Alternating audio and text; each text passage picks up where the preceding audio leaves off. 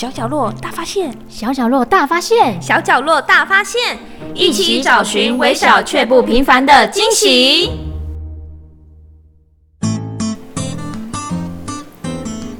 哎，Amber，你觉得什么是艺术啊？艺术，好好难说哦。比方说，我们看一个图片，在我的眼里，觉得它有光明，它活泼，它生动；在另外一个人的角度，他或许觉得，哎，有些这个孤冷，有些这样的极静，好难哦，见仁见智吧。就像我们看一个作品的时候，哇，天哪，这个作品怎么这么漂亮啊？哇，哇，哎，我也有哎，这种哇的感觉，像我第一次到佛陀纪念馆的时候就有看过，像在玉佛殿里面用香木雕成的绵延山峦，然后还有立体的桥梁，再搭配上店内静谧的氛围，这种无法用言语形容当下感受，只剩下哇哦才能表达心中的震撼感觉。我知道，我知道，我知道。那我问你哦，佛陀纪念馆里面总共有几座塔呀？这问题也太困难了吧！在外头有八座中国造像的宝塔，再往前一点，本馆就是属于印度形式的覆钵宝塔。走进本馆里面，殿堂、常设展，包含地宫文物，也有许多宝塔的造像。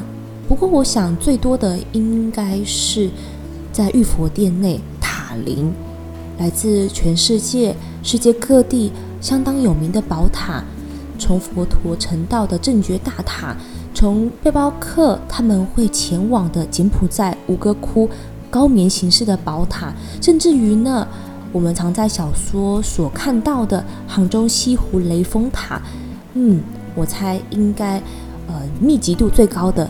大概就是玉佛殿的塔林了。对啊，玉佛殿的塔林真的很厉害，能够把平凡无奇的木头雕得这么漂亮，而且塔、树木啊、花鸟都雕得很细致。哎，他如果在雕刻的时候不小心雕坏了怎么办啊？就完了耶，对不对？而且你看哦，原本这么粗糙的木头。现在却光滑的像小 baby 的皮肤一样，哎，是啊，你想想看，雕刻的师傅到底是怎么做到的？这个呢，就要从精细巧工的装饰凿花开始说起。尤其呢，在考工记里面提到啊，这个传统木造结构有三个层次，分别是大木座、小木座、凿花。主体建筑呢，从施工到装饰、美化完工。从不同的工匠，他们各司其职。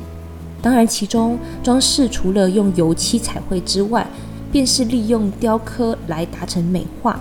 这种木雕雕刻的工作呢，就叫做凿花。着花啊，所以它是装饰的一种。那这样回想起来，日常生活中，无论是衣食住行，都也需要装饰。诶，像是食物啊。需要色香味俱全，将色摆在第一位，可见得颜值对于食物之重要的。在我们生活的住宅啊，或是传统庙宇，从地板到天花板、外墙到内部的门窗，如果少了装饰啊，感觉就很无聊哎。所以呢，装饰等同于视觉上的响应。是啊，传统建筑装饰其实蕴含了相当多的学问。这跟雕刻呢，其实也脱不了关系。尤其最常见的就是凿花。所谓呢，工欲善其事，必先利其器。在基本的工具当中，一支敲锤，还有各式刀面宽窄不一的凿刀。接着工匠会借着敲锤敲打刀柄，进行图案的雕凿或者装饰。至于呢，像你刚才说的，像 baby 一样。光滑的木头，这是基本功夫哦，叫做修光，必须练就到修到光滑、工整、有线条的功夫之后，才能开始塑形哦。而且凿花呢，还有可能会失败耶。当然呢，图画是平面的，绘制的人呢，他不一定能够考虑到木头的厚度啊，或者是雕刻上的一个深浅。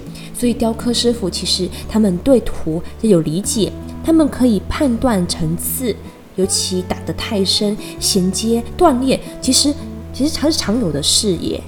好麻烦哦。不过原来凿下的每一刀，除了不能马虎之外，还要有不怕失败的胆量，在在的考验着耐心还有专注力。唉，需要历经千辛万苦才能拥有小朋友般光滑的皮肤，我就让它保持自然美喽。天哪，你真是朽木不可雕也！跟你分享传统木雕行业一句经典的话：你那么老会就会出塞。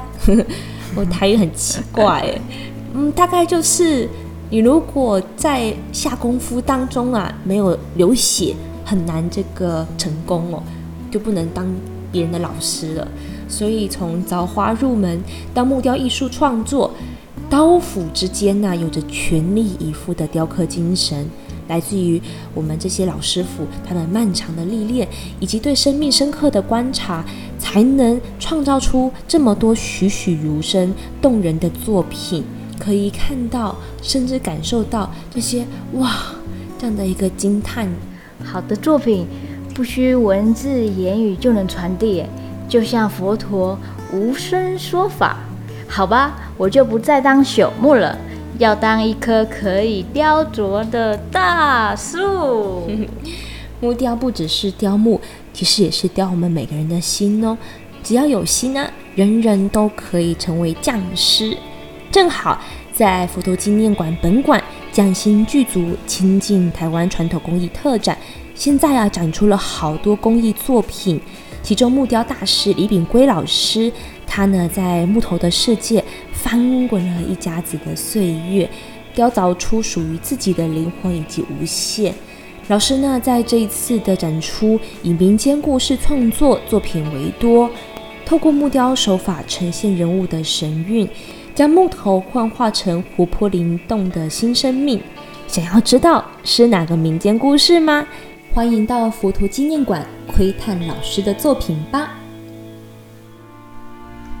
Amber，你还没有告诉我佛陀纪念馆里头到底有几座塔？哎，我怎么知道啊？你自己走一趟去算一算就知道了啊。